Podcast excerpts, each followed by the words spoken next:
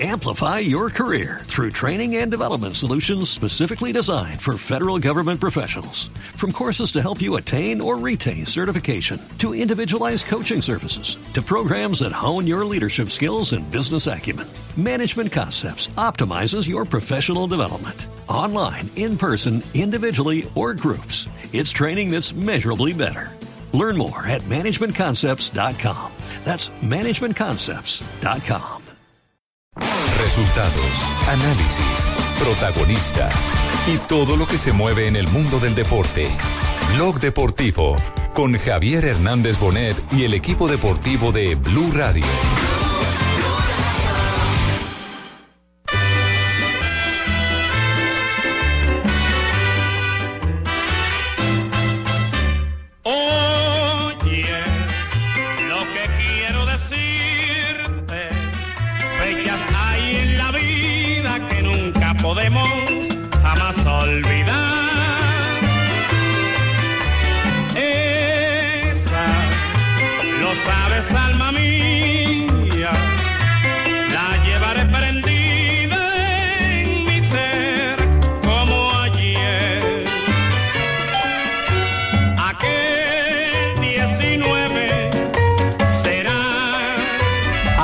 19 fue, señoras y señores, hace 33 años, un 19 de diciembre, América de Cali ganó su primer título del fútbol profesional colombiano bajo la batuta del doctor Gabriel Ochoa Uri. Yo muy pequeñito. Muy Ya pa- imagínese sí, usted. Ya empiecen a gatear, tranquilos, que no hay ningún problema.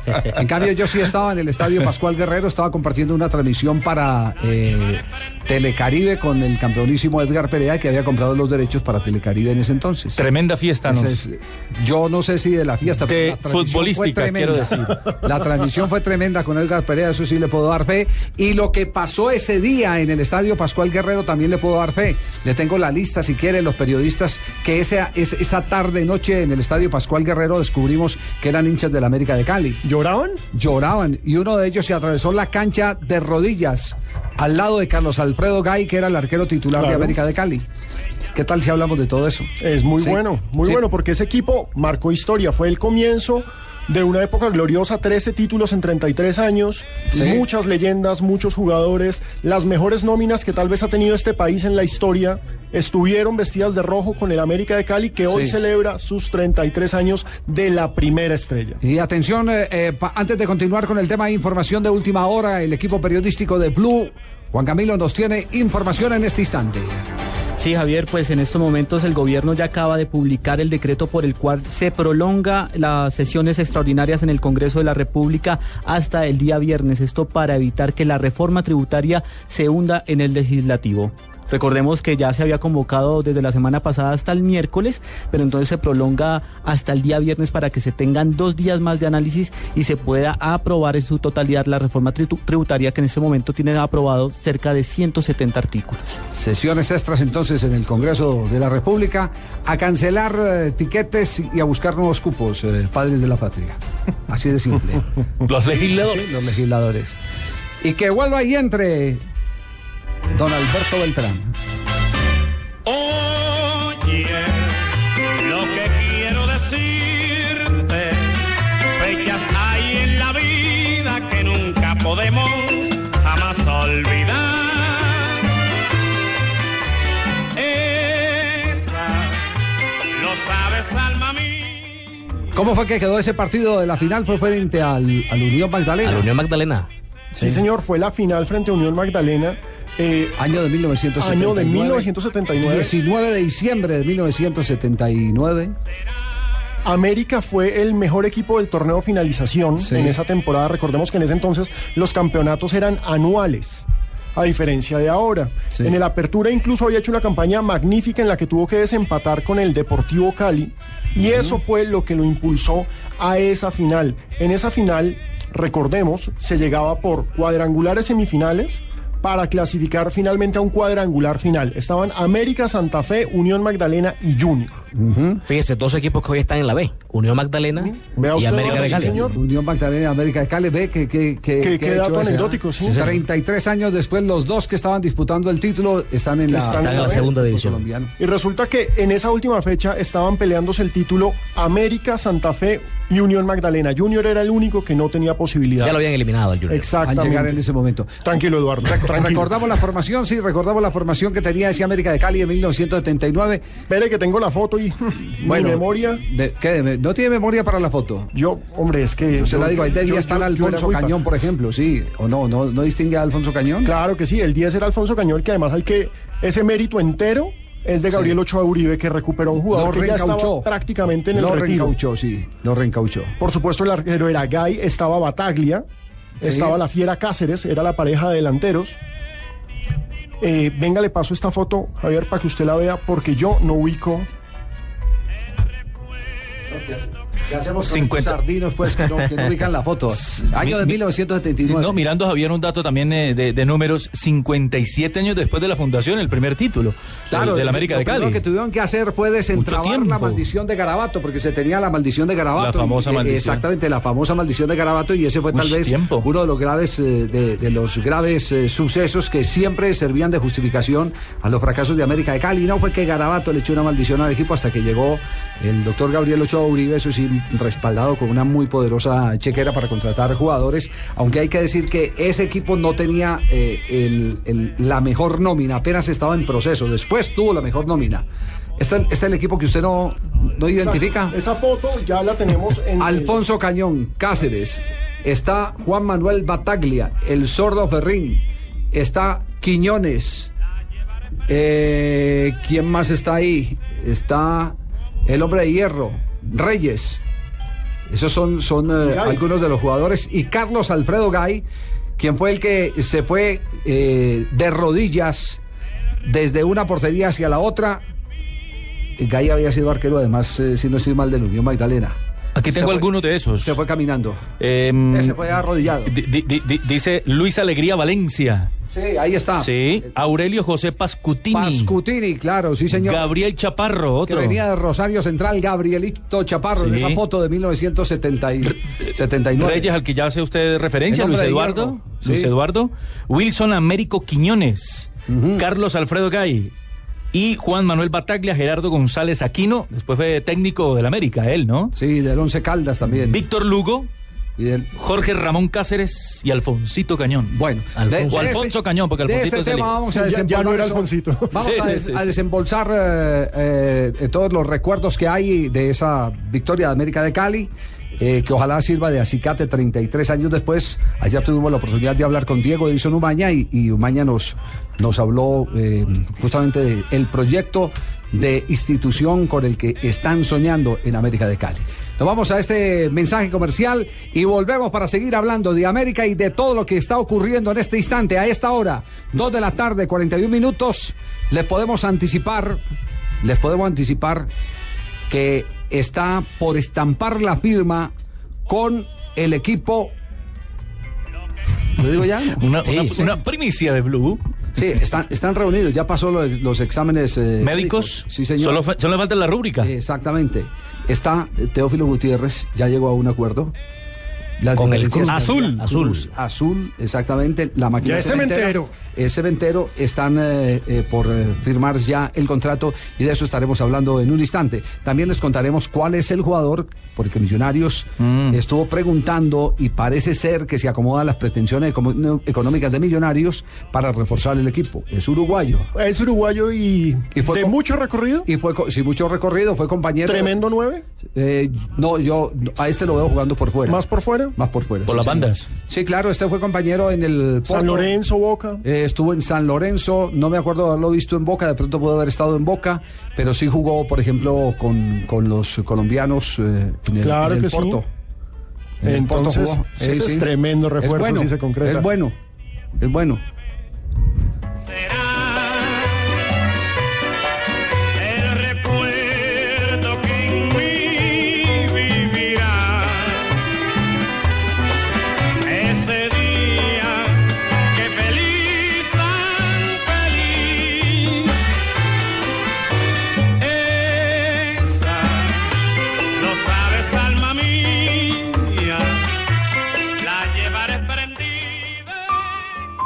es pequeño, pero pasan muchas cosas.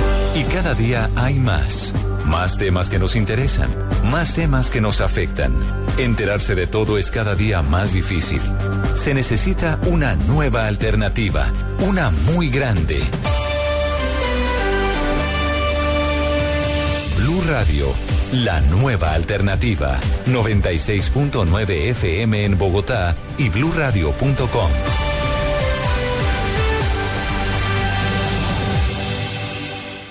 En Blue Radio a esta hora, los expertos hablan en El Blog Deportivo. A las 4, la opinión y el buen humor acompañan tu regreso a casa en Voz Populi, con Ricardo Rego, Juan Roberto Vargas, Paloma Valencia, Álvaro Forero Tascón y el mejor equipo de comediantes de la radio colombiana. Blue Radio, la nueva alternativa.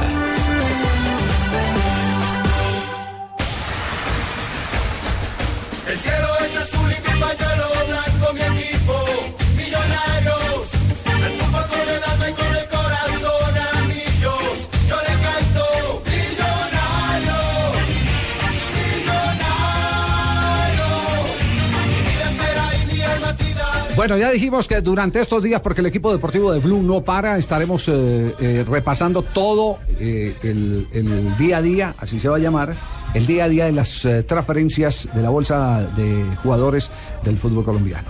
Y, y ya no podemos como dilatar más el tema de, de- de millonarios.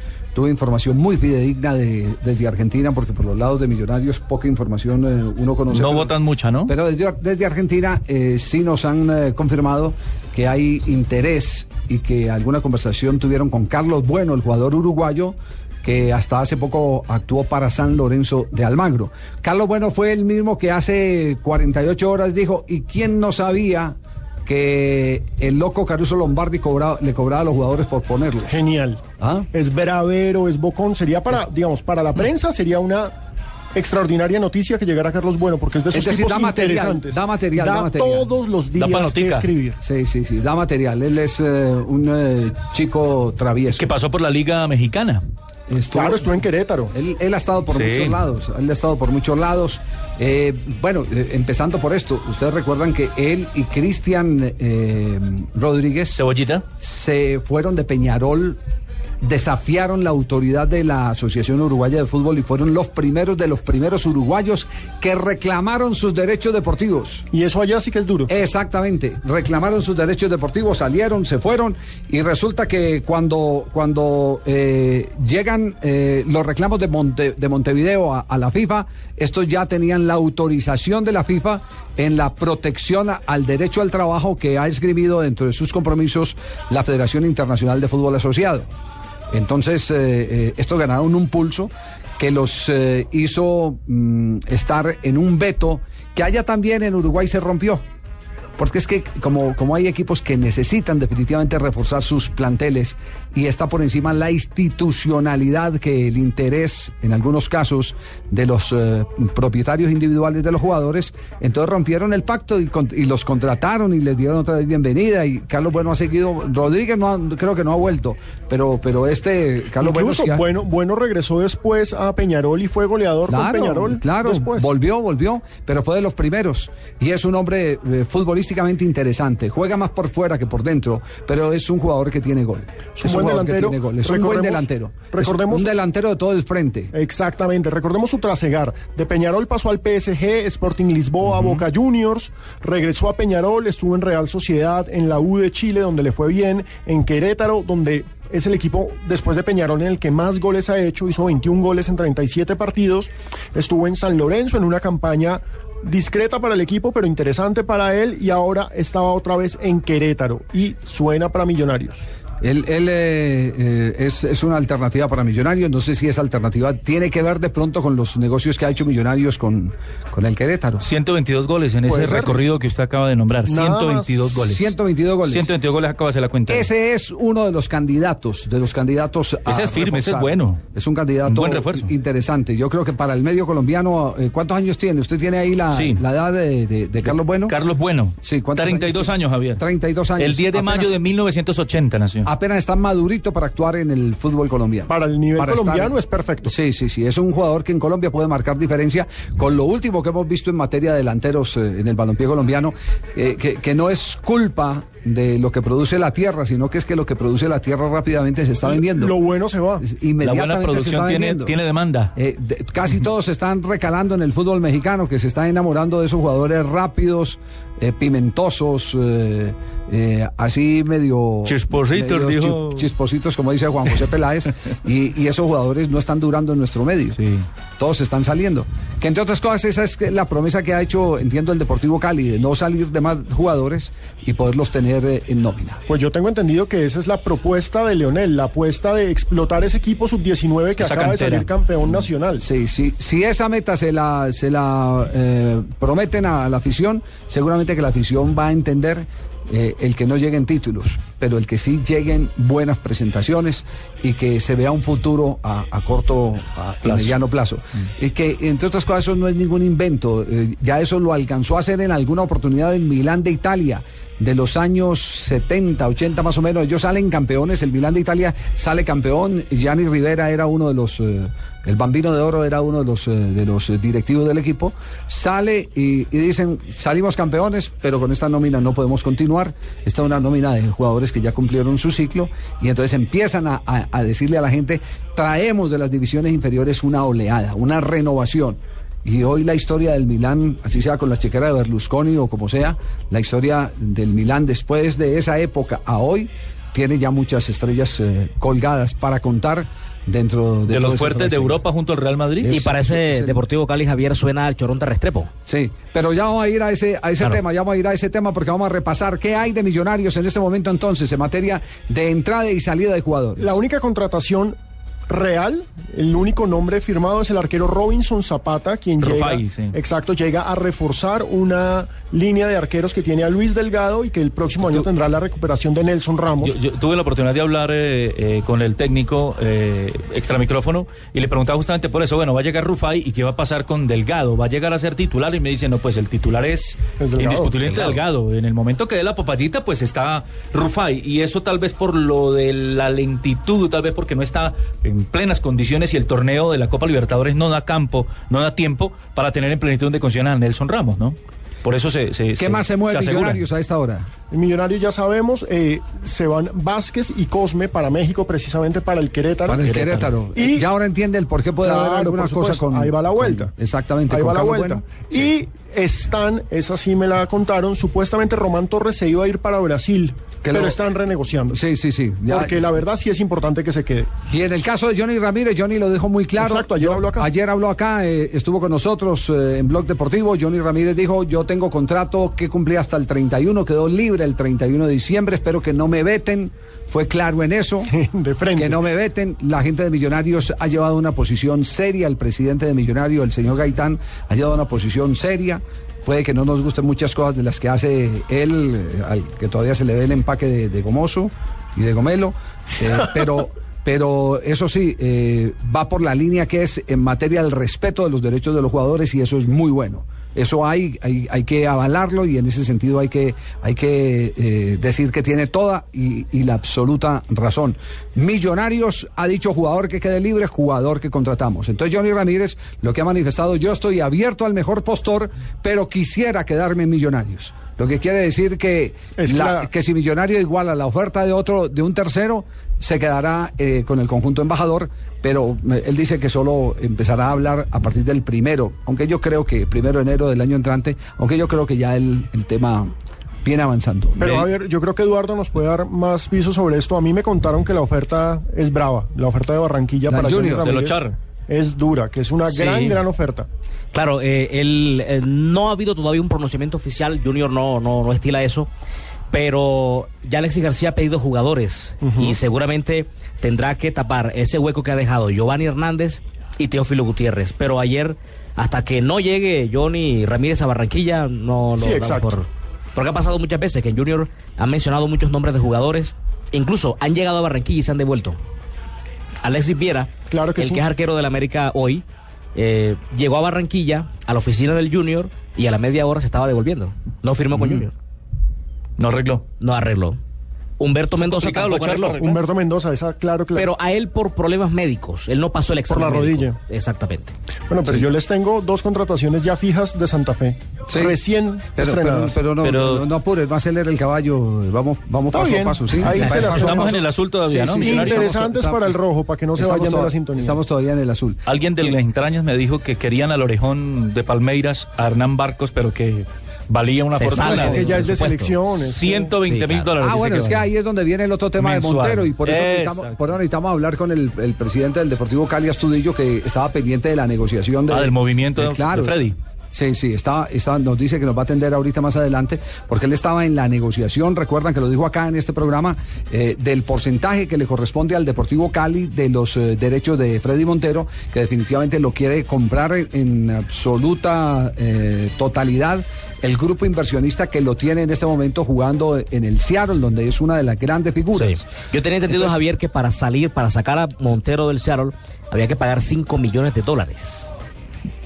Como una cláusula. Cinco- Como una Hay que recordar que los dueños del Sounders de Seattle son los mismos dueños de Microsoft. Entonces no estamos hablando de gente que necesite mucha... Sí, sí. A Sí. ellos hay que pagarles en serio. Con ellos no pero, se eso es puede... un, pero, pero el jugador hace parte de un grupo De un inversionista. grupo, exacto. grupo inversionista. Lo que falta ver es si finalmente el contrato, a él le renovaron. El contrato de renovación, ¿qué alcance tiene? ¿Por cuánto tiempo es ese, ese contrato de renovación? Y tiene- 59 goles tiene. Ahora, uno tiene, puede, uno tiene una puede figura soñar. en Estados Unidos, Javier, qué pena, y es que él es jugador franquicia. Ah, sí. Él es el jugador insignia de los.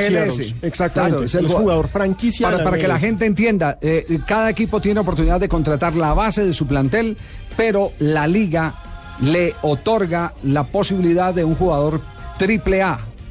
Eh, Montero es el triple A. Y se lo ganó a punta como- de goles. Como De goles, Beckham sí. fue el triple A, por ejemplo, de, de- de los Del Galaxy o Thierry Henry o, o Juan Pablo Ángel en su momento, exactamente. Entonces, entonces, ¿cómo funciona el asunto? El asunto es que usted contrata y tiene unos topes salariales, pero la federación, la liga, como si fuera aquí la división mayor del fútbol profesional colombiano, le dice, listo, nosotros tenemos este jugador para ofrecerle eh, hasta este precio. De ahí en adelante nosotros no lo podemos subsidiar y entonces el, el equipo se abroga el derecho de decir, pues yo tengo con qué pagarlo, deme, deme ese cupo económico que yo pongo el resto de la plata. Y así es que contratan las grandes figuras, como el caso, por ejemplo, de, de David Beckham. Y Montero está en esa línea. De manera que lo de Montero es. Es muy costoso para Millonarios. eh, tienen buen gusto los eh, directivos. de Sí, es un delanterazo. Tienen buen gusto. 59 pero, goles Pero uno, uno en el buen gusto, yo a mí no me gusta pasar por una vitrina y preguntar eh, por unos zapatos Pierre Cardin cuando no tengo dinero para comprar los mocasines de San Andresito. pues. Sí, así- Pero sí. ojo, Javier, le tengo una. Hoy estuvo en Bogotá Montero. ¿Sí? Estuvo en Bogotá, claro, viajaba para San Andrés de vacaciones. Ahí tiene pues. Entonces, atentos los seguidores de Millonarios porque aquí tendremos más noticias del conjunto embajador. Oye, ¿y qué tal antes de venir con lo que está pasando con, con el fútbol internacional y tocar aquí rápidamente el tema de Batistuta? Porque aquí veo en las redes eh, sociales y todo lo que está ocurriendo en materia de información internacional que por fin salió Batistuta del lío, pero que quedó una lección impresionante. Firmar un autógrafo en un papel en blanco yo, yo siempre yo siempre he admirado a, algunos eh, deportistas de alto nivel que dicen no mi firma es distinta a mi autógrafo Y ya Así lo hizo Batistuta. Así mis tiene que cheques- ser. mis cheques los firmo distinto a como firmo los autógrafos en la calle Por eso se salvó Ese- Batistuta. ese es el documento por eso fue que se salvó Por eso se salvó, sí. según el, el- el- el abogado, dijo es que lo que nosotros alegamos para poder sacar del embrollo y del quilombo, como dicen ellos, de Batistuta, que era aproximadamente 120 millones de pesos, unos 320 mil pesos argentinos, era que él siempre utiliza una firma, una rúbrica o algo distinto en los autógrafos a la eh, que utilizan el área comercial. pero que nos lo diga el abogado de Batistuta El señor Batistuta tiene dos firmas, una firma popular con lo que hace los autógrafos y una firma comercial con que rubrica todos sus contratos. En algún momento firmó un autógrafo en una hoja en blanco y del, del lado que quedó en blanco le armaron un pagaré por la suma de 320 mil pesos. Sobre eso le iniciaron un juicio ejecutivo por esa suma más los intereses y cuando se asumó la defensa nosotros contestamos que esta no era la firma comercial del señor Batistuta y promovimos la pertinente denuncia penal por estafa por abuso de firma en blanco. Cuando es llamado a declarar la persona que había accionado contra Batistuta civilmente, se comprueba que no tenía capacidad patrimonial para hacerle este préstamo y esta persona declara que él no lo conocía a Batistuta, que nunca le había hecho ningún préstamo y que esto era un tema de la abogada que él desconocía. Ah, todo el tipo llevaron un, un gancho ciego para que respondiera. Por, Increíble. por. Para que dijera así, yo... Lo que querían era meter, un- ampones, lo que querían era meter un golazo y, y el- y el pero bueno también ese ese procedimiento a ver usted qué capacidad tiene como para haberle prestado la plata a Batistuta Sí. Andrés Gil Domínguez Sí. se llama el abogado de Batistuta, sí. Y no es ningún Gil. No es ningún Gil. Sí, sí, sí. Bien, nos vamos eh, a un eh, rápido corte. Vendrá en un instante todo el equipo noticioso de Blue para presentar voces y sonidos y retornaremos para seguir hablando de aquel 19 de América de Cali.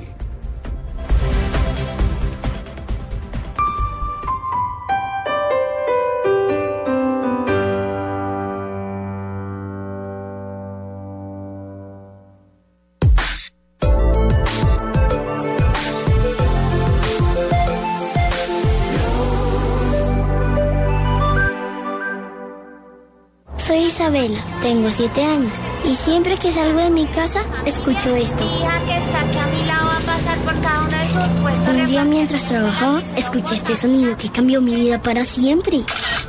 Ahora cuando salgo de mi casa es porque voy para el colegio. Con mucha energía. Cuando reportas un caso de trabajo infantil, cambias una historia. Repórtalo las veces que sea necesario con la aplicación Aquí Estoy. Descárgala en www.yodigoaquiestoy.com. Una campaña de bienestar familiar, Fundación Telefónica y Movistar.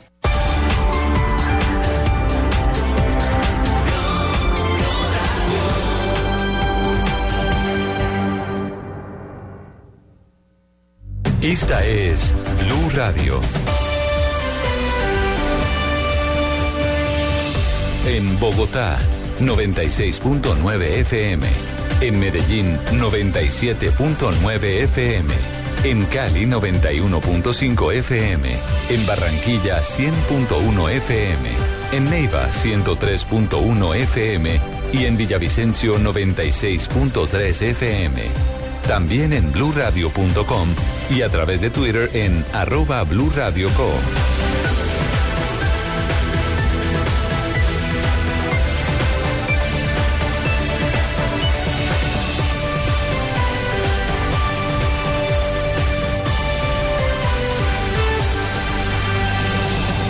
Blue Radio, la nueva alternativa.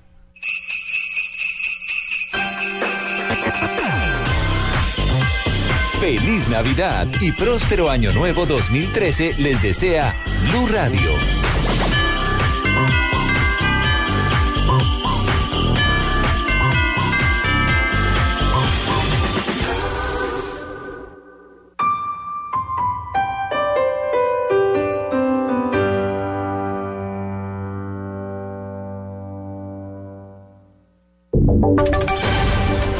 Y sonidos de Colombia y el mundo en Blue Radio y bluradio.com. Porque la verdad es de todos. Una presentación de Best Western Santa Marta Business Hotel, el primer hotel de negocios en Santa Marta. 3 de la tarde, un minuto. Soy Juan Camilo Maldonado con la actualización de las noticias. Como lo anticipó Blue Radio, el gobierno extendió las sesiones extras en el Congreso de la República para garantizar la aprobación de la reforma tributaria. Más detalles con Julián Calderón. Juan Camilo, mediante el decreto 2663 de 2012, proferido hoy por el presidente Juan Manuel Santos, el gobierno extendió el periodo de sesiones extraordinarias del Congreso de la República para este jueves 20 y también para el viernes 21 de diciembre. Este decreto especifica que durante el periodo de sesiones extras convocadas hoy deberá discutirse y conciliarse el articulado concerniente al proyecto de ley número 166 de 2012, que no es otro más que la reforma tributaria que ayer en la noche fue aprobada por la plenaria del Senado y que a esta hora sigue discutiéndose en la plenaria de la Cámara. Si bien se espera que hoy mismo se dé trámite a todo lo que resta del articulado, aún se hace necesaria la conciliación de los textos aprobados en ambas cámaras, para luego sí declararse su plena aprobación, tras lo cual pasaría a sanción presidencial. Julián Calderón, Blue Radio. Tres de la tarde, dos minutos, el gobierno ha titulado 1.400.000 hectáreas en el proceso de restitución de tierras y aspira a terminar el año con un millón y medio. Así lo precisó el presidente Juan Manuel Santos en los Montes de María, donde lideró la primera restitución por vía judicial gracias a la ley de tierras. Desde el departamento de Bolívar, la información con Carlos Cataño. Muy buenas tardes. A esta hora se cumple la primera jornada de restitución colectiva de tierras que beneficia a 31 familias desplazadas de Mampuján y Las Brisas, corregimientos de María la Baja en el norte de Bolívar, con 180 hectáreas de tierras disponibles. Después de dos años, ahora los labriegos confían en recuperar la calidad de vida que tenían antes de la incursión paramilitar que dejó 11 muertos. Más allá de la recuperación, los labriegos están ilusionados que después de conquistar los campos cultivables, reconstruyan el pueblo que hoy está arruinado entre la maleza. El presidente de la República, Juan Manuel Santos, y su ministro de Agricultura y Desarrollo Rural están presentes en esta jornada y han coincidido en que es un acto de justicia con la población víctima de la violencia. En lo sucesivo, habrá nuevas restituciones de tierra aquí en las poblaciones desplazadas de Mampuján y La Brisa, dando así cumplimiento a una sentencia de la justicia colombiana. En Bolívar, Carlos Cataño Guarán, Blue Radio. 3 de la tarde, 4 minutos, la calificación de confianza de inversión en los Estados Unidos podría verse afectada. ¿Cuáles son las razones? Desde Washington le preguntamos a Sonia Chot. La calificadora Fitch advirtió hoy que es bastante probable que Estados Unidos pierda su nota triple A si Washington no logra un acuerdo político que frene el abismo fiscal, que no es otra cosa que la entrada en vigencia en el 2013 de recortes de gastos y aumentos de impuestos por 600 mil millones de dólares. Si no se logra evitar el abismo fiscal, la incertidumbre política fiscal aumentaría y empujaría a Estados Unidos a una recesión inevitable e innecesaria, según el panorama mundial 2013 publicado hoy por Fitch. La calificadora de riesgo también dijo que esta situación erosiona la estabilidad financiera y el crecimiento económico a mediano plazo, lo que haría perder a Estados Unidos su calificación actual de riesgo. Desde Washington, Sonia Schott, Blue Radio. 3 de la tarde, 5 minutos, fue desmantelada una banda de tráfico de madera en el departamento de Arauca. Francisco Díaz con el reporte. La policía del municipio de Tame Arauca capturó a nueve personas por el delito de aprovechamiento de recursos naturales extraídos del Parque de Reserva Natural de la Sierra Nevada del Cocoy. El coronel Wilson Bravo Cárdenas, comandante de Policía de Arauca, se refirió a este tema. Esta reserva natural ha sido protegida durante muchos años y la ley ha dado unas, eh, unas directrices muy claras para que aquellas personas que eh, extraigan eh, madera de allí o recursos de allí sean capturadas y a disposición de la, de la autoridad competente. En este caso, fueron cinco personas mayores de edad y cuatro menores. A las personas señaladas del delito se les incautó un vehículo tipo volqueta, donde pretendían transportar hasta la ciudad de Yopal 100 barretas y 70 polines de madera, evaluados en 12 billones de pesos. Los capturados, entre los cuales se encuentran cuatro menores de edad, fueron dejados a disposición de las autoridades competentes en la capital araucana. Desde Arauca informó Francisco Díaz, Blue Radio. 3 de la tarde, 6 minutos. Sigan con Blog Deportivo de Blue Radio. Usted puede ser uno de los dueños del Best Western Santa Marta Business Hotel, el primer hotel de negocios en Santa Marta. Con el 123 le contamos por qué es fácil y seguro. 1. Inversión única de 53 millones de pesos o cuotas mensuales por debajo de 1.5 millones de pesos. 2. Es un proyecto donde expertos administran su hotel y usted recibe los beneficios. 3. Usted recibe una renta mensual proveniente de los rendimientos de su hotel. Llame ya al 310-788-8888. Otro proyecto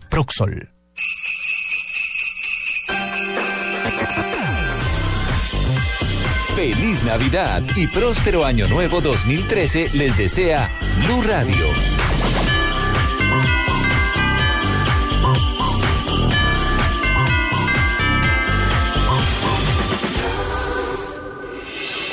Estás escuchando Blog Deportivo.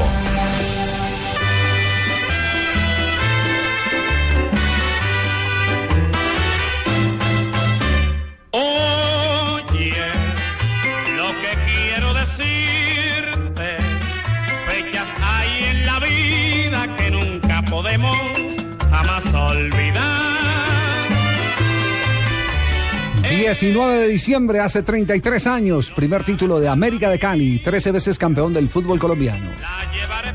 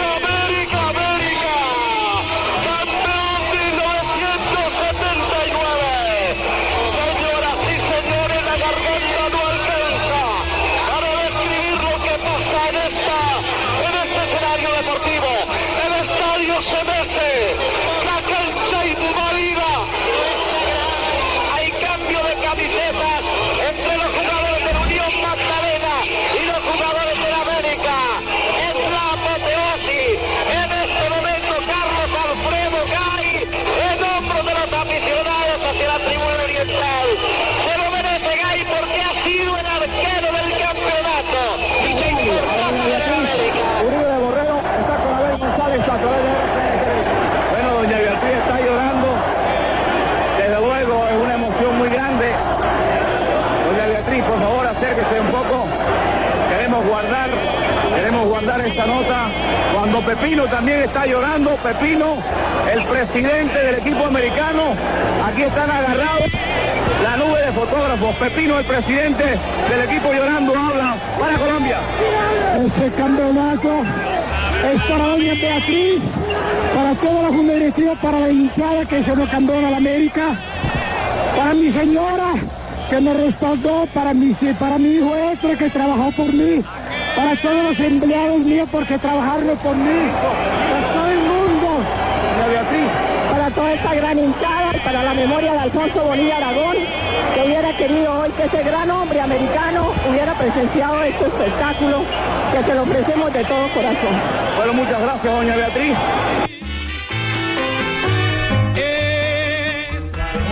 Ah, Qué joven lo vi ahí. eh, tenía que veintipico de años apenas, sí. Pero joven vi fue a don Pepino, el presidente Sí, de la claro. América, y lo vi más joven la, la última vez que lo, que lo aprecié.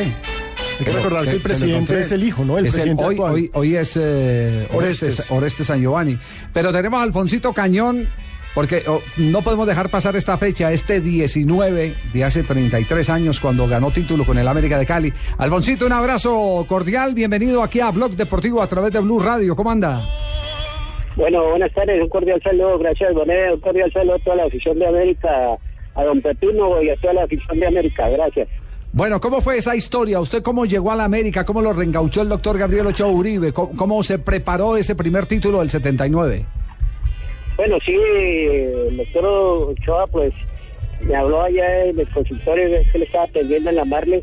Yo estaba jugando campeonato ahí de Lolaya, eh, que si lo podía acompañar el año siguiente, hacia el año 79 a, a- a América, que había posibilidades de, de volver a jugar. Y entonces eh, nos pusimos de acuerdo, bajé unos kilos, me dejó trabajando con Luis El Mono Rubio, que era el preparador de millonarios cuando él trabajaba bajé de 14 kilos y me preparé para ir a América en enero del 79. 14 kilos. ¿En, 14 cuánto, ¿En cuánto tiempo? En mes y medio. En mes y medio. Quiero hacer la comparación. Ronaldo, el famoso Ronaldo, acaba de bajar 17 kilos en tres meses. En tres meses. Usted lo. Oiga, no se, Bajó descom- en mes y medio, don Alfonso, increíble. ¿no se descompensó, Alfonsito? No. No, porque él me estaba tratando, él me estaba dando unas vitaminas y le bajé mucha grasa, poco alimento y entonces con el cuidado de él pues eh, se bajaron los kilos que necesitaba. ¿Qué, qué, qué recuerda usted de ese instante, de ese triunfo frente a la Unión Magdalena que le dio el primer título a la América de Cali? Bueno, sí, mucho, mucha alegría, mucha satisfacción para la afición que hacía rato pues no era campeón. Eh, América nunca llegó a ganar un título porque que en esa época estaba la maldición del garabato, que lo habían rezado, que le han echado muchas maldiciones. Pero el médico y mi persona charlamos y no, no nos pusimos de acuerdo de eso, que teníamos era que trabajar, po- eh, por, eh, ponerle voluntad al equipo y ganar los partidos más importantes para clasificar y entrar a la final. Don Alfonso, viendo a la distancia cómo era el fútbol de esa época, porque muchos de los hinchas actuales del América no saben qué fue lo que pasó hace 33 años. ¿Cómo eran esas definiciones? ¿Cómo era el fútbol de esos días? Bueno, en esa época, en esa época pues había muchos jugadores extranjeros, eran pocos jugadores colombianos que, que jugaban en, en el fútbol colombiano, eran tres o cuatro máximo, el resto eran extranjeros y uno tenía que tener unas condiciones, capacidades para ganarse el puesto. Y la verdad pues eh, gracias al médico pues se facilitó, se facilitó todo y las cosas me salieron bien, trabajamos a darse voluntad y de tener eh, capacidad para entrar a, definir los partidos donde me tocaba y gracias a Dios pues me tocó a mí y las cosas me salieron bien, gracias. Eh, eh, ¿usted, ¿Usted cómo celebró? ¿Cómo dio la vuelta? Por- Porque nos acordamos de Carlos Alfredo Gay, que era el arquero que se atravesó la cancha arrodillado. ¿Usted cómo celebró? Bueno, con mucha satisfacción, con Pepino vino a la directiva, el médico Ochoa, agradeciéndome por haberlo acompañado y yo pues eh, felicitarlo también y agradecerle también por haberme convocado a América de Cali y ganar el primer título. Y fue una satisfacción tan linda, bella, de toda la afición. Eh, me cogieron los aficionados de Oriental y, casi no me soltaban, querían eh, que eh, estuviera con ellos, estuve una hora con ellos ahí fe- festejando ese triunfo. Jairo desde hace rato está señalándole a Pascutini que tire la línea de cuatro adelante para que le puedan cortar espacio en el medio campo al equipo Unión Magdalena. Lugo, Lugo, Lugo, Lugo. Vamos a ver qué indica Arpifilo. A mí me luce que hubo empujoncito, hubo empujoncito, pero vamos a ver, Arpifilo dijo que no. ¿Quién era el árbitro de esa final? Romaldo Arpifilo, que después pitó un campeonato del mundo. Después pitó el campeonato del mundo del año de 1900. eh, ¿Fue el del 86 en 82, México? 86. 86 en México, sí. 86 en México, creo, que pitó. Bueno, Alfonsito, un abrazo. De todas maneras, recordar es vivir y qué bueno que, que tenga todavía intacta en la mente esa tarde, noche del Estadio Pascual Guerrero con el título El primero de América de Cali hace 33 años. Bueno, gracias Moneda, un cordial saludo, una saludos a Don Pepino y saludos a la afición de América. Muy amable, gracias. Muy bien, gracias. Muy amable. Y en un instante otro testigo presencial del hecho.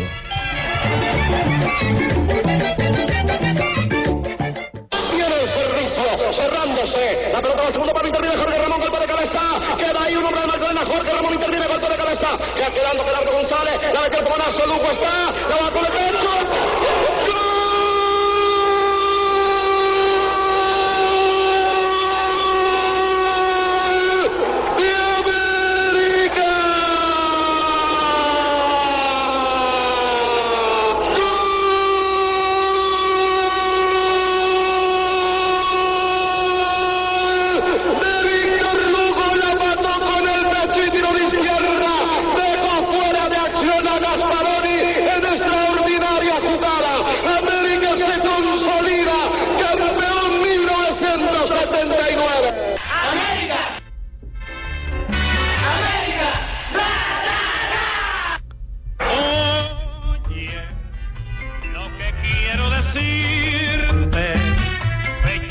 Escriben acá que fue en el 82 Arpifilo en España, ¿no? En, España fue el otro brasileño, Arnaldo César Coelho. eh, y Arpifilo fue en el año de 1986. Fueron las dos finales seguidas que pitaron los árbitros brasileños en aquella oportunidad. Me complace mucho saludar a un gran amigo, excelente compañero, eh, magnífico profesional y estupendo escritor que se llama Rafael Enrique Araujo Gámez. Ajá. Rafa, ¿cómo está? Aquí estoy cosa, Javier, muy bien, muy bien, aquí muy contento de escucharte, hombre, y de ver y de sentir que estás muy alegre y muy contento en este otro paso profesional. Pues eh, mientras se abran fuentes de trabajo, ahí tenemos que estar, Rafa, para que podamos eh, seguir dando lora, ¿no? Pero por supuesto que claro que sí, y ojalá se hablan mucho más. Rafa, ¿usted qué recuerda de, de- de aquel eh, 19, hace 33 años? Imagínate que nosotros habíamos preparado una transmisión para comenzar temprano, eh, porque pues era una cosa histórica y, y todo el ambiente estaba así. Resulta que cuando llegamos al estadio, todo el mundo ya, digamos tempranísimo, pero todo el mundo ya dentro del estadio estaba organizado esas graderías inmensas y entonces dijimos, pues ya lo que hemos preparado de grabaciones y de cosas esas no se puede hacer. Y entonces empezamos a trabajar ahí en el estadio. No, habíamos hecho un trabajo impresionante y todo ese trabajo se quedó por fuera, porque la gente, Javier, en ese momento estaba con un ambiente espectacular, impresionante. Y cuando sale ese equipo América Hermano y empieza a tocar y a tocar ese balón y Alfonsito Cañón tocando esa pelota impresionantemente y ese equipo arriba, no, qué fiesta, qué espectáculo eso va a ser, fue inolvidable, Javier. Sí, eh, ¿se esperaba título ese día, eh, Rafa, o había alguna, algo- alguna especie de, de- de reserva frente a la Unión Magdalena, que recuerdo era dirigido por Perfecto Rodríguez en aquel entonces? Claro, era dirigido por Perfecto Rodríguez. No, eh, Javier, ya la gente estaba con un optimismo impresionante. Y sobre todo los jugadores, los jugadores sobre todo, es que ahí contó mucho un jugador que, eh, que es muy callado, que era en ese momento muy callado, digo era porque estamos hablando de esa gente que era Alfonsito Cañón.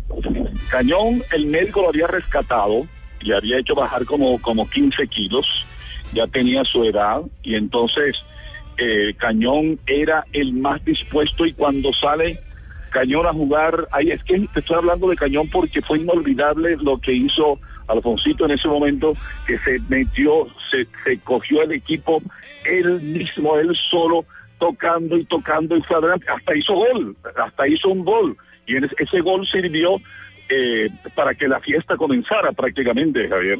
Sí, sin ninguna duda. Eh, ¿Qué siente uno después de, con- del paso de los años y, ver con impotencia que América eh, en, un eh, año que parecía ser el del regreso a la A no consigue el objetivo? Eh, Javier, una desilusión total, rotunda, tremenda, gigantesca. ¿Por qué? Porque es que el primer semestre de este equipo de hoy, del América, fue un primer semestre más o menos aceptable. No jugó muy bien, pero se le veían ganas, era un equipo que iba arriba, positivo, atacador. No, y en este segundo semestre eso era, daba tristeza, qué pobreza inmensa, inmensa. Charles Chaplin decía, no hay tristeza más grande que los slums de Londres, o sea, los barrios bajos de Londres. Yo digo que a lo que no, le ha pasado a Cali y a nosotros, no ha habido más tristeza tan grande que este segundo semestre del América, Javier. No hay mal que du- no, hay mal que dure 100 años ni cuerpo que lo resista. A lo mejor con Umaña viene la satisfacción de volver a la primera A, pero mientras tanto recordemos ese histórico 19 de diciembre del año de hace de año 79, de hace 33 años. 33 años.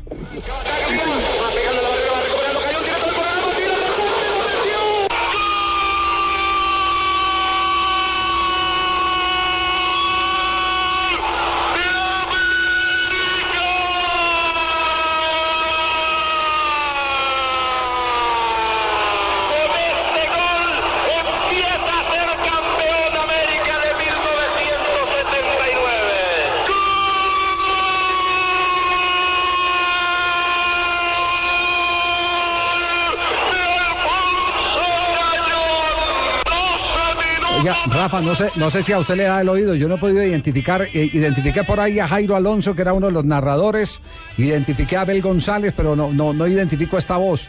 Usted estaba narrando en ese momento para Caracol Radio, ¿cierto? Sí, sí, para Caracol Radio. Pero la verdad yo tampoco... Aristizábal tampoco, Jairo, no. Tal vez, sí, sí, sí, sí, Aristizábal, creo que era Jairo Aristizábal. Jairo Aristizábal Osa. Sí, sí, sí, Jairo Aristizábal Ajá. Osa, sí, sí. Sí, sí, sí, sí, era Jairo, sí. Sí, yo estaba narrando para Caracol Radio en ese, en ese momento. El cántico suyo era América, América, América, América. Sí, ¿Cómo es? Y eh, sigue siendo América, América, América, América, América, América, América, América, América, América. Ah, Ya no hay tiempo de llorar. Un abrazo, Rafa. El, el cariño, afecto de, de siempre y los mejores recuerdos. Igualmente, igualmente, Javi, muchos éxitos y que para adelante, hermano, que mientras tengamos salud, vamos para adelante. Sí, señor. Gracias, Rafael Enrique Araujo Gámez.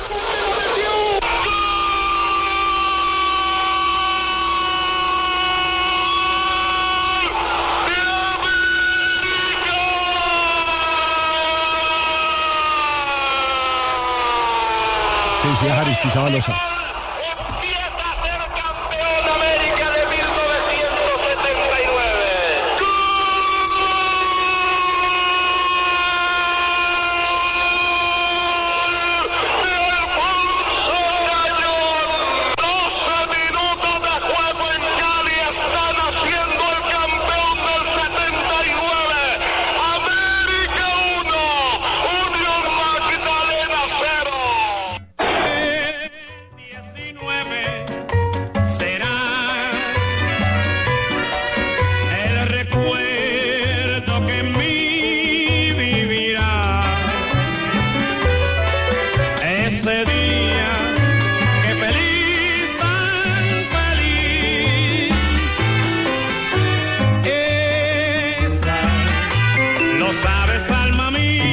Tiene que dedicarle tiempo a un grande, así esté en este momento en la primera vez del fútbol colombiano, pero con la ilusión del retorno en las próximas eh, fechas del año 2013.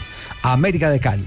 Hoy, hace 33 años, ganó su primer título en el fútbol profesional colombiano con un equipo normalito para la época, porque no era la mejor nómina del fútbol colombiano. Las mejores nóminas las tuvo después. Esta vez de la mano de don Pepino San Giovanni, con un gran esfuerzo, logra convencer al doctor Gabriel Ochoa Uribe. El doctor Gabriel Ochoa Uribe se hace cargo de América de Cali, justamente por eh, eh, el eh, afecto, cariño y respeto que le tenía a, do- a don Pepino. Como siempre, el doctor Ochoa no firmaba contratos. El doctor Ochoa de palabra renovaba cada 24 horas. Él decía, listo, así eh, son las condiciones, eh, me las respeta, daba la mano y listo. Y ¿Quién día- hace eso hoy? no, hoy en, día es, hoy en día es muy, muy difícil. Y así se mantuvo siempre el doctor Gabriel Ochoa Uribe. Pero, pero lo, lo importante del doctor Ochoa fue ir a Lolaya, ver jugar a Alfonsito Cañón, ya retirado del fútbol. Había sido un eh, portentoso conductor de Independiente Santa Fe. Había dado a Santa Fe lo mejor de su carrera deportiva. Lo hace, como dice Alfonso Cañón, bajar 14 kilos en mes y medio, ¿fue que dijo?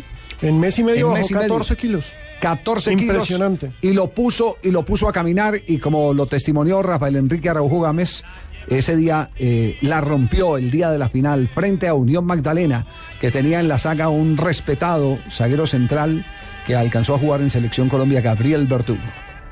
Los, de los últimos años de, de Verdugo en la actividad futbolística. Y Perfecto Rodríguez, evidentemente, era el eh, director técnico de ese Unión Magdalena, donde jugaba su hijo Claudio, que solo jugó fútbol, por lo menos con, con resonancia, en Colombia, en el Unión Magdalena. Javier, me parece importante aclararle, muchos nos están escribiendo a nuestra cuenta arroba deportivo blue, que miren, si volvió Cañón, ¿por qué no puede volver Freddy Rincón? Hay una diferencia de edad, Cañón regresó a jugar fútbol a los 33, Cañón Sí. se había retirado a los 32, volvió a jugar fútbol a los 33. Estamos hablando de que Freddy Rincón tiene 46 años. Sí, es totalmente diferente. Pero, pero sabe que ayer pensando lo que manifestó Diego Umaña, el técnico, el actual técnico de la América de Cali, yo creo que eh, eso tiene otro, otro impacto distinto. Es eh, el como Un mensaje. sí, es el mensaje decirle a, a la gente, mire, eh, si yo que ya me retiré del fútbol desde hace rato, quiero estar con el América, usted como hincha, ¿cómo no va a querer estar con el América? Es como lo que decía Umaña, es un, un impacto, un golpe de mercadeo, indudablemente que, que suena, eh, que convence en cualquier sector de la hinchada.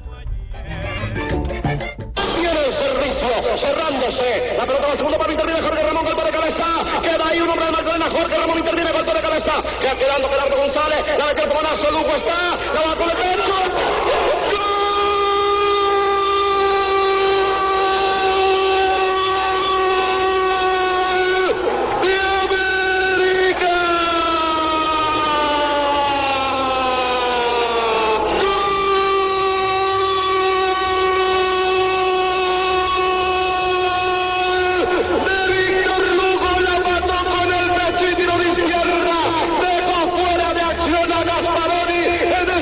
después de estos mensajes comerciales les vamos a contar quiénes se quitaron el antifaz ese día y eh, celebraron con el América de Cali. Hay uno muy famoso hasta donde yo sé, ¿no? Sí, sí, sí, sí, sí. Pero será después de comerciales.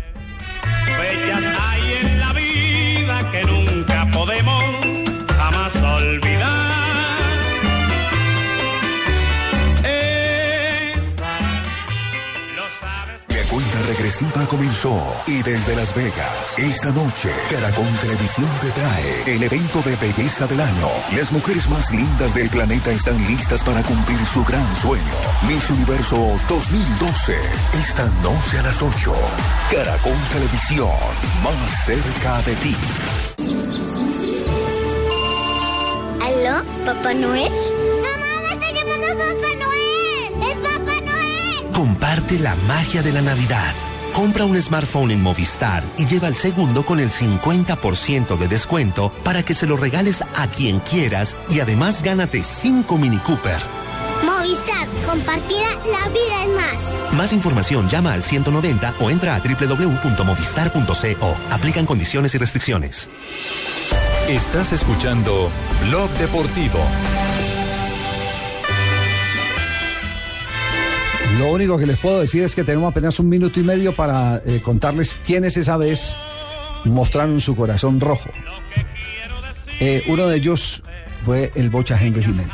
Yo no Sí, lo había visto tan emocionado Ah, ¿de el los Bocha Henry periodistas? Jiménez, de los periodistas, claro. Hincha a De los morir. periodistas, sí, que se Es que uno tiene su ese día. corazoncito. Claro, Claro, claro, que tiene no. su corazoncito. Y, y el Bocha celebró como niño chiquito. Como niño chiquito. Se le salió el corazón al Bocha. Sí, pero el más impactante de todos fue. O sea que. Dígalo de se frente. caliente, ¿ah? Dígalo de frente. Él sabe. Sí.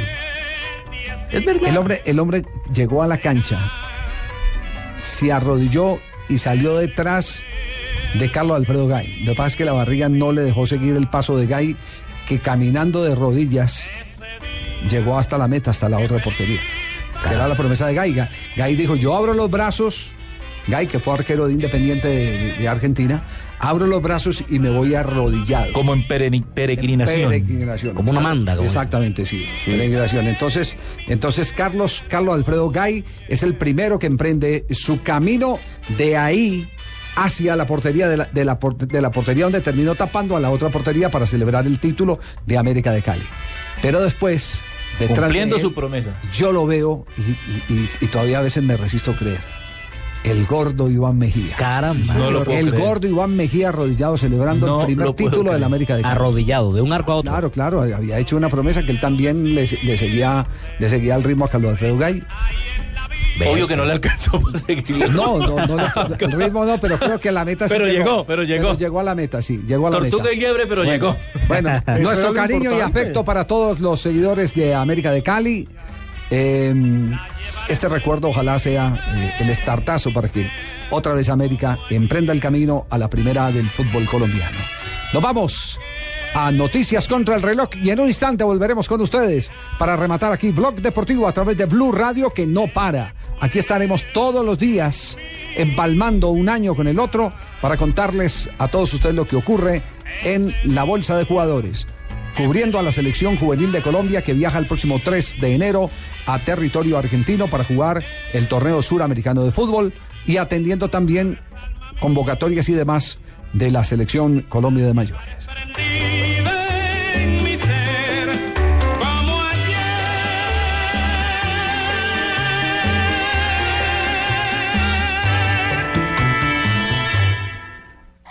Noticias contra reloj en Blue Radio.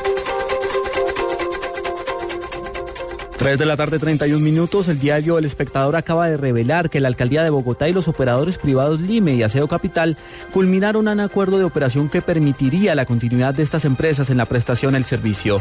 Aseo Capital operaría en las localidades de Puente Aranda, Tunjuelito y Ciudad Bolívar. Entre tanto, Lime asumiría el control de las localidades de Usaquén y Suba. El procurador segundo delegado para el distrito, Oscar Rodríguez, aplazó para el próximo 27 de diciembre la audiencia en la que se defenderá el secretario de gobierno Guillermo Asprilla luego de que fuera suspendido por 12 años para ejercer cargos públicos. El presidente de la Asamblea Nacional de Venezuela, Diosdado Cabello, no descartó que se eh, pueda prorrogar la toma de posición del presidente Hugo Chávez, programada para el 10 de enero. Cabello manifestó que su posición personal es retrasar la toma de poder hasta tanto el mandatario venezolano esté recuperado de la cirugía que se le practicó para el cáncer que padece.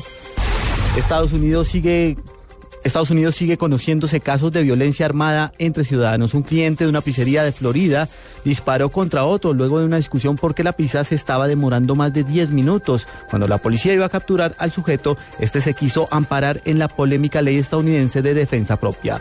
3 de la tarde, 32 minutos.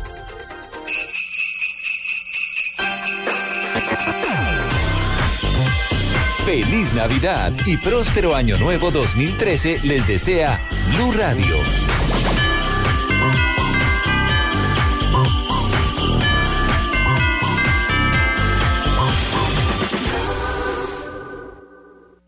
Esta es Blue Radio. En Bogotá, 96.9 FM. En Medellín, 97.9 FM. En Cali, 91.5 FM. En Barranquilla, 100.1 FM. En Neiva, 103.1 FM. Y en Villavicencio, 96.3 FM. También en bluradio.com y a través de Twitter en arroba blurradioco.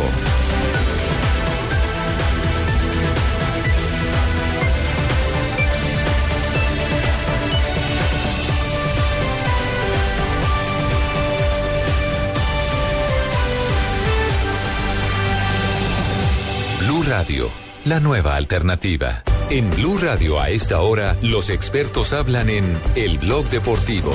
A las 4, la opinión y el buen humor acompañan tu regreso a casa en Voz Populi, con Ricardo Rego, Juan Roberto Vargas, Paloma Valencia, Álvaro Forero Tascón y el mejor equipo de comediantes de la radio colombiana. Blue Radio, la nueva alternativa.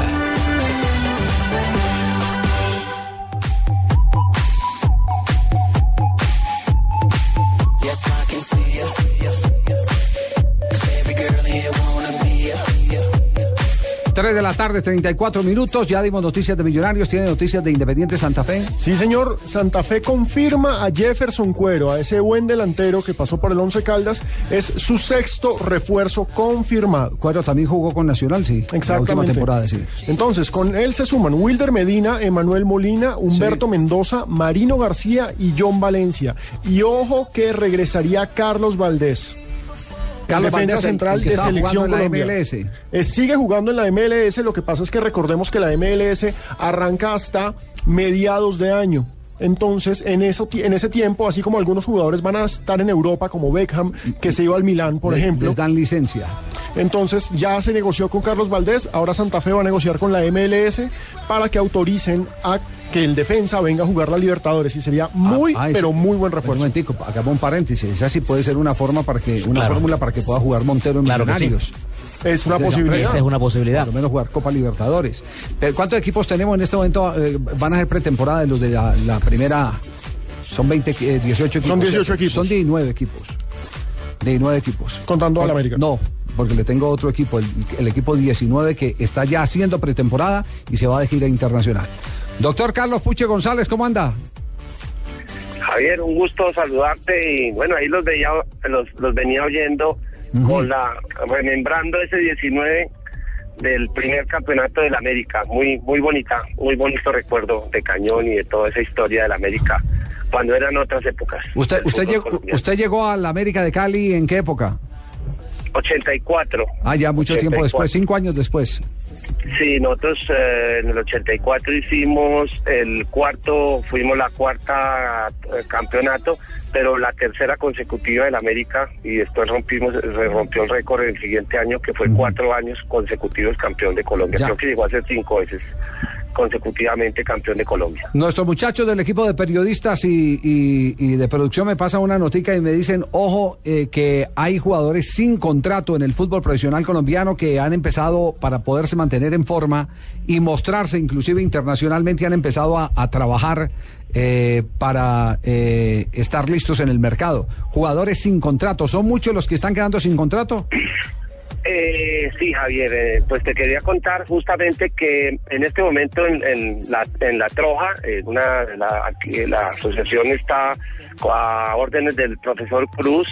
eh, en este momento están entrenando 37 jugadores. eh, la gran mayoría de ellos pueden verla en la hoja de vida eh, en la página web de la Asociación de Futbolistas, quienes están entrenando. Y todo va pendiente, primero, mantenerlos en forma, pero Segundo, Javier, hay un torneo internacional que las asociaciones de futbolistas de Sudamérica hemos organizado, ya se han realizado ah, anteriores en Chile. En esta oportunidad, el 10 de enero, eh, Colombia, eh, pagado por Acol Futuro, va a viajar con una delegación de 18 futbolistas sin contrato a un torneo para enfrentar a jugadores sin contrato mm, provenientes de Argentina, Chile, Brasil, eh, Uruguay eh, y el país de Perú. Son seis equipos ah, para esa para ese torneo donde hay dos grupos. A Colombia le correspondió jugar contra Uruguay y contra Argentina.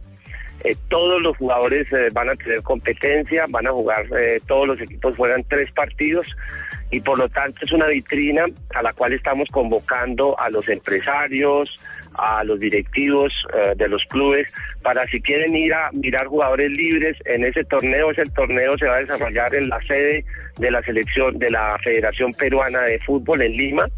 Por lo tanto, eh, formalmente vamos a hacer la invitación a través de la página de la asociación y 18 de esos eh, de esos ah, jugadores que están entrenando al a- a disposición del profesor Cruz. Él va a escoger su equipo y llevaremos 18 jugadores sin contratos a un torneo internacional, ¿Qué- qué lo que no nombres? tiene precedente en Colombia. ¿Qué nombres conocidos hay de los que están sin contrato?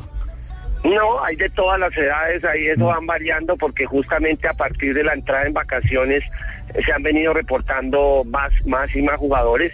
Eh, hay, hay de todos los, ahí está Mina Polo, ahí está López Caballero, hay, hay veteranos, hay unos muy jóvenes, por lo tanto todo depende de, de- hay un déficit de arqueros, parece que los arqueros todos tu- tienen contrato porque solamente está entrenando un arquero pero al servicio de la asociación con cancha, con entrenador, con ropa, con hidratación y en las mejores condiciones, eh, esos jugadores que hoy no tienen trabajo van a buscar una oportunidad y se les va a ofrecer una oportunidad internacional de un torneo para que ojalá puedan conseguir trabajo, si no lo hacen en Colombia, en el exterior.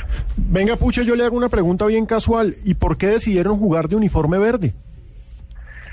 Eh, no, no, no, nosotros vamos a, nosotros vamos, el, el uniforme es el, el mismo, lo que pasa es que tenemos un problema de, de cruce de, de camisetas para que no haya, porque si, si- como vamos a jugar, el segundo, el primer equipo es, a, es a- amarillo y el segundo equipo tocó remembrar una camiseta anaranjada porque si llegamos a clasificar con Brasil o con Argentina el segundo eh, el segundo partido del día con Uruguay y con Argentina no podemos utilizar el segundo eh, uniforme de Colombia de la selección que es el azul. Por lo tanto vamos a jugar con amarillo y con anaranjado. Y el verde es para entrenamientos Ah, solamente para entrenamientos, pero bueno, muy interesante porque uno se mete a colfootpro.org, que es la página de la asociación, y encuentra ahí las fotos de los jugadores, todos posando con su uniforme. Muy interesante va- vamos esto, a estar repasando ahí, vamos a estar repasando los, los nombres de los jugadores, qué jugadores quedaron libres en el mercado y que entran a esa vitrina del torneo. Eso es un draft lo que están montando entonces en Lima. Así es, ¿o ¿no? No, ¿Así? es que Sí. Claro, porque es una posibilidad para que los contraten. El año pasado, mire, de los jugadores que entrenaron el primer semestre, que entrenaron con el equipo de la asociación para el segundo semestre, eh, lograron obtener contratos más de la 70% del, de todos los que entrenaron. Más o Ah, menos estuvieron el- 28 el 70. y alrededor de, sí, de 22 jugadores eh, pudieron nuevamente eh, tener contratos con equipos en Colombia, otros se fueron a Venezuela. O hay uno, el que está en Estudiantes de La Plata, que entrenó en el equipo, eh, el delantero este, uno joven que jugó en el América. Zapata. venía de Zapata. Zapata, ese estuvo en el equipo. Eh, yo para los nombres y apellidos soy malísimo para grabar, pero pero de, de verdad que hay una muy buena cantidad de jugadores con muy buena calidad.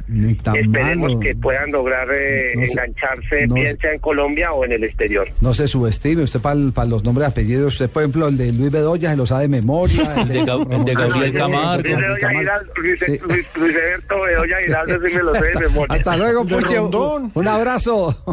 Pues, pues un abrazo, muchas gracias y de verdad que los invito para mantener informados, los, los haremos a través de, los comunicados correspondientes y Sí. es la primera vez, un precedente bien interesante que jugadores van a, a competir en un torneo internacional con todas sus condiciones, con todas las posibilidades y ojalá que todos consigan trabajo eh, para el año 2013. Muchas gracias. No sabía que el 70% de los que estuvieron entrenando a principio de año finalmente consiguieron equipo. Este es, este es una, una, eh, un experimento, un laboratorio que, que nació en Argentina, eh, con los jugadores libres, agremiados, les hizo eh, equipo y los puso a circular, los, los mantuvo en forma, cosa que cuando tuvieran sí que es la oportunidad de ir a jugar a algún equipo, eh, llegaran en condiciones y, y no tuvieran la desventaja de estar eh, dejados físicamente. Le voy a leer los jugadores que comenzaron a trabajar en abril y que Sí. varios de ellos ya podemos decir que los vimos este semestre. Estuvieron Diego Muñoz, Félix García, Ariel Sevillano, William Zapata, que ya el recorrido, Jordan Quiñones, Jorge Vanguero, que terminó jugando con el América, José Mera, Luis Asprilla, Fabián Marchán, Lavavilla Díaz, David Holguín, Barcan Sterling, yo pensaba que ese estaba por allá en China. Fabio Mina, Leonardo Quintero, Johan Sebastián Ortiz, Herbert Perlaza, Richard Valencia, Gabriel Antero. Muy bueno que tengan la posibilidad de mostrarse, la posibilidad de figurar. 3 de la tarde, 43 minutos. Seguimos aquí en Bloque Deportivo.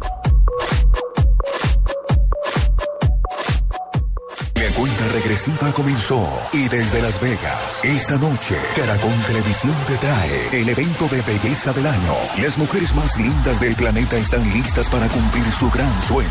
Miss Universo 2012, esta noche a las 8. Caracol Televisión, más cerca de ti. Esta es Blue Radio, la nueva alternativa. Escúchanos ya con presta ya del Banco Popular, el crédito de libre inversión que le presta fácilmente para lo que quiera. Señor Gaspar, pasabordo. Con mucho gusto. ¿Equipaje de mano? Sí, señoritas, llevo oro. Señor, por seguridad no permitimos metales en los aviones. ¿Y esas cajas? Seis millones de regalos, señoritas. Señor, vamos a tener que abrirlas todas porque se dañaron los rayos X.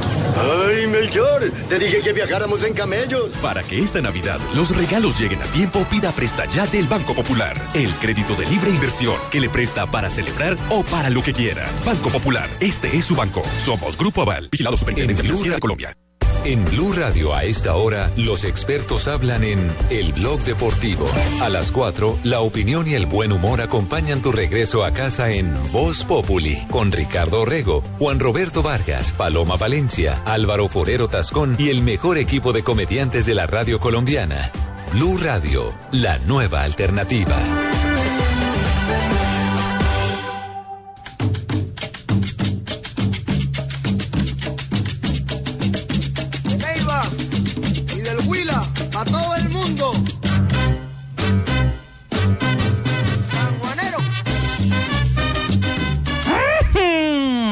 Me está recordando la musiquita de allá? Apareció. Lucho Aunque Lechona. yo soy del Nies, pero no importa. ¿De Nies de qué? Eso todo es juntico igual. Sí. Nies Gualanda y Nies Espinal, ahí en toda la frontera, sí, señor. Ah, pero guarde ese chirrinche, ¿no? A esta hora no.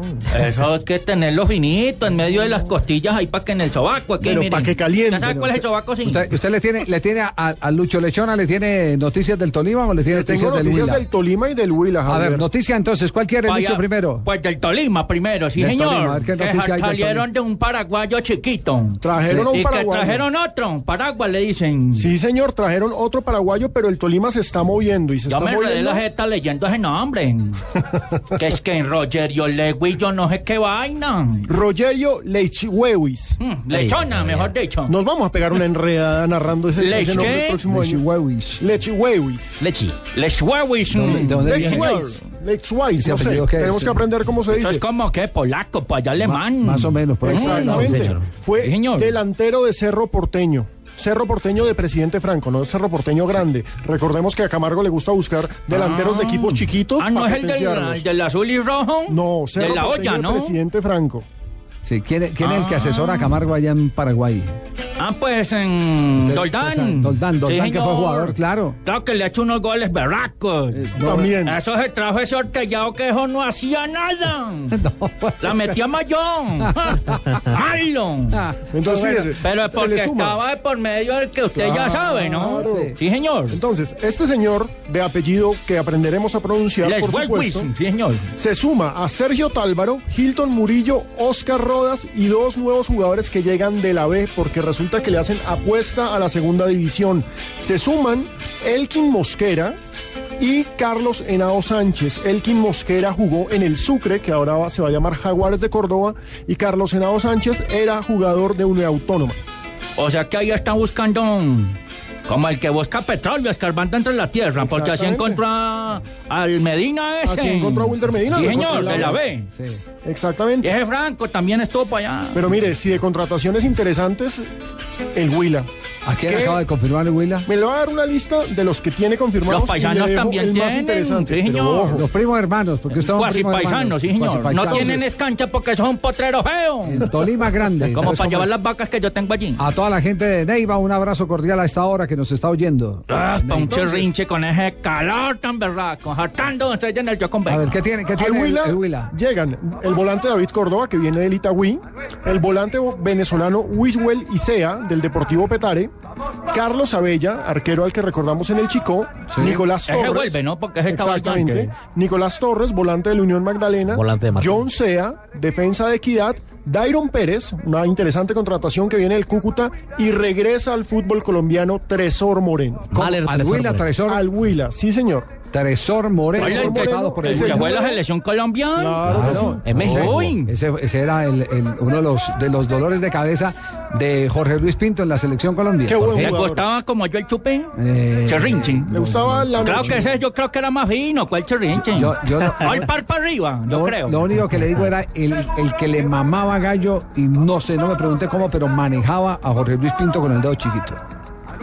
Lo vacilaba. Eh, ¿Tresor? Sí, sí. sí, Vea, sí, pues. sí, ¿Y manejara le, Pinto? Le pedía permisos, después se le Y se lo reía daba. cuando le llegaba tarde. No, no, eso es un fenómeno. Envolate un duende. Exacto, recordemos que Tresor Moreno sus últimas campañas fueron San Luis en México, en la MLS con el San José Earthquakes y en Santiago Wanderers de Chile. Nosotros lo vimos con el partido de selección Colombia frente a Chile. Recientemente en la eliminatoria ya nos encontramos con el negro que es fabuloso, un conversador. Es un carisma Sí, impresionante sí. y es un gran jugador Oiga, y de si, fútbol. y si tiene todavía pólvora para quemarla Oh, sí. allá en el estadio del Plaza sí, sí. sí, sí, tiene todavía. Es una gran contratación, me parece muy interesante tener ese nombre en el fútbol colombiano para el 2013 y confirmado, ya se viene. Muy bueno eso. Tresor Moreno, entonces. Sí, señor. Tresor Moreno. Segui- seguimos avanzando por, por los lados. de- de- ¿me iba a decir, Lucho? Sí, Ya no, ya no hay más de Huila y Tolima. No, Pues no, tengo entendido Sí, que señor. Carlitos Rodas está ahí nomás.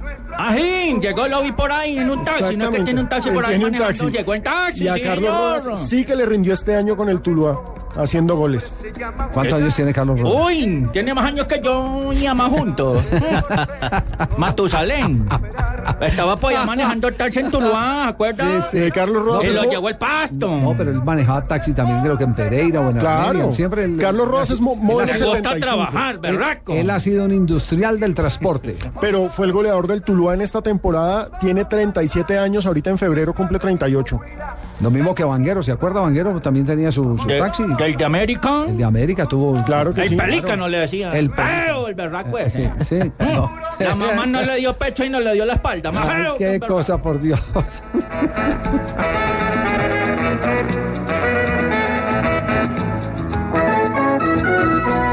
Bueno, Nacional nos escuchan a esta hora en la ciudad de Medellín. Pasemos por Nacional. ¿Qué hay por los lados del Atlético Nacional? Pues Nacional todavía no tiene refuerzos confirmados. La gran noticia fue la despedida de Gastón Pesuti que le hicieron los hinchas.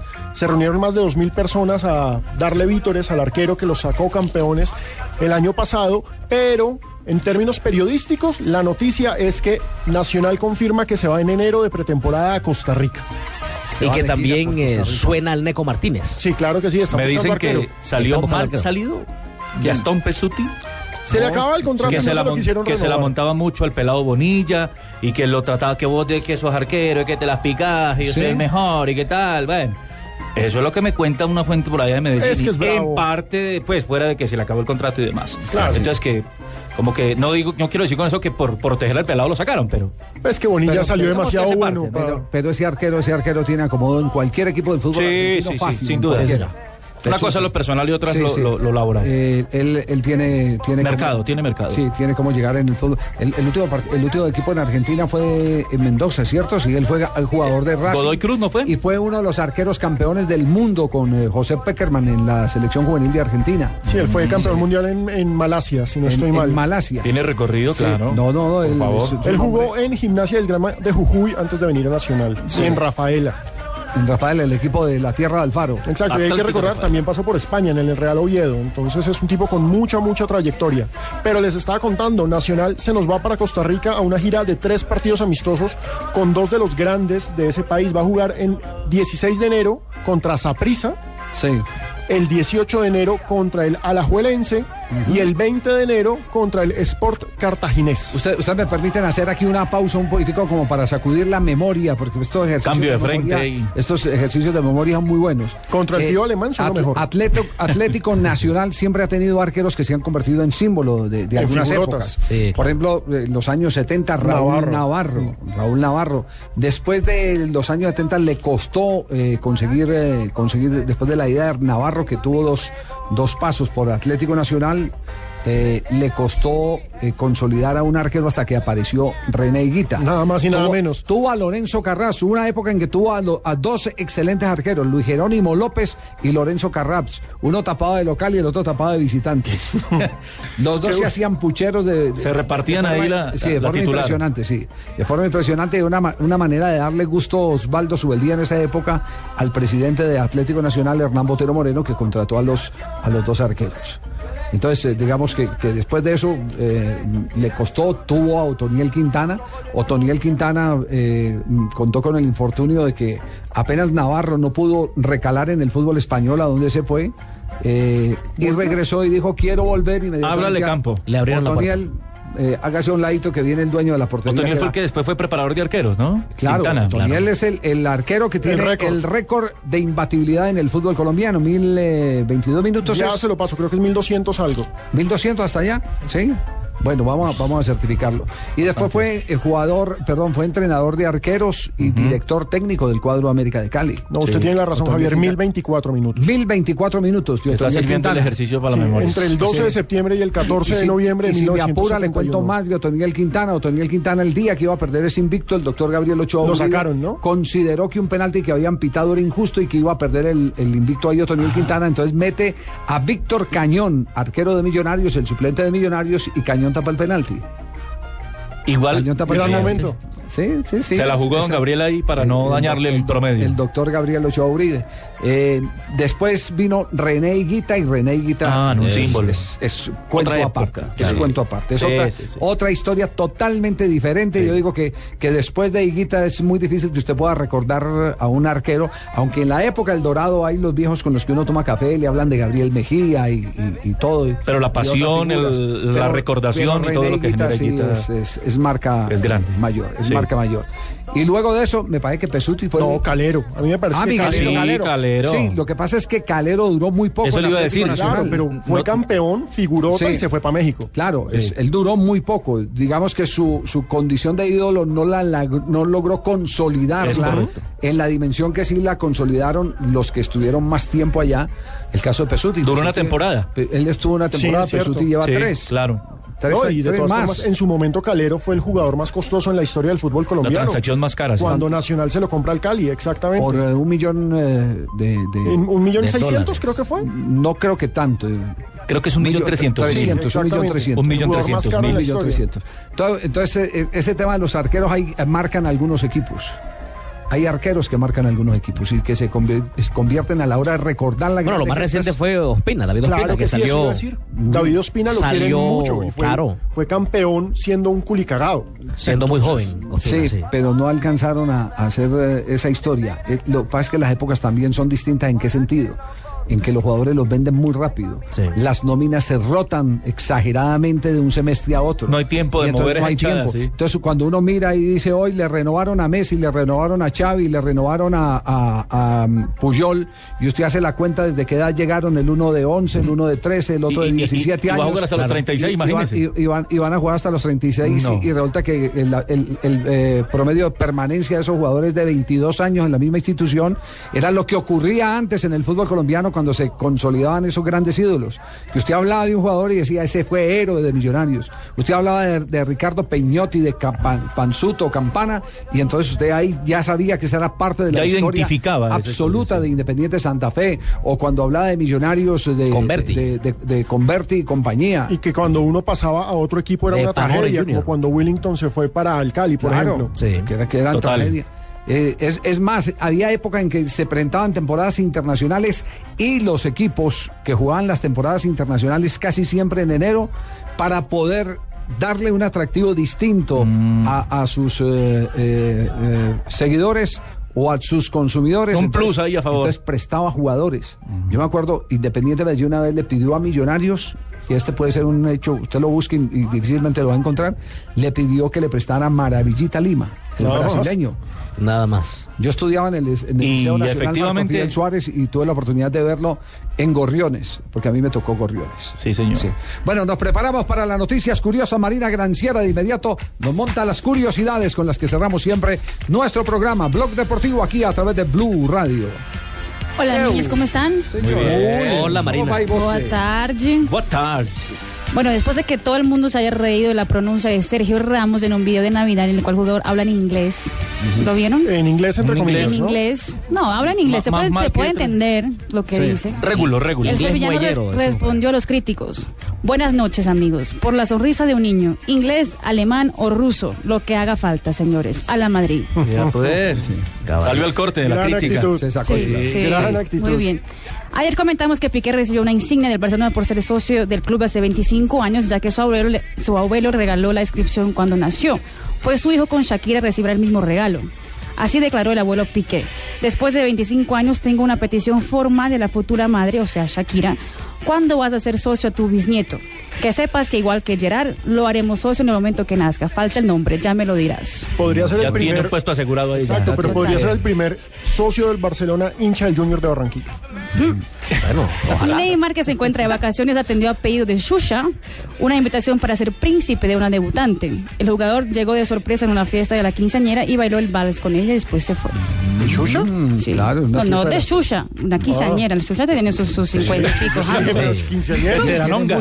El de la Tiene longa. muchos 15. Y Messi, que ayer renovó su contrato, habíamos hablado de eso también. El argentino ganará 16 millones de euros para ser jugador del club por más Y 6 este, años. Este sí podría ser el jugador mejor pagado del mundo. 16 millones. Porque es neto lo que, lo que Sí. firmó. 16 millones neto. El- el bruto, Eto, sí. Eto gana 20 millones bruto. Mm. Entonces hay que descontar Hay que impuestos. descontar Ah, ya, ya. sí, Es neto, exacto. Lo que le queda realmente. ¿Y Ñapita tiene? Sí, el Real Madrid, que vive una crisis en la Liga Española, ve su mal desempeño reflejado en las gradas. El público que asiste al estadio cayó. En promedio, 5.000 hinchas dejaron de ir al Santiago Bernabéu. Muy bien. Doña Marina, muchas gracias. Y nada. G nada. Sí, nada.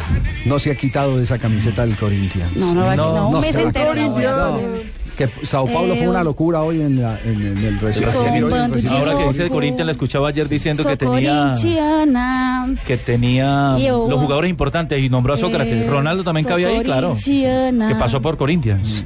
Soy un bando de loco. Esta barra brava. No, no, no.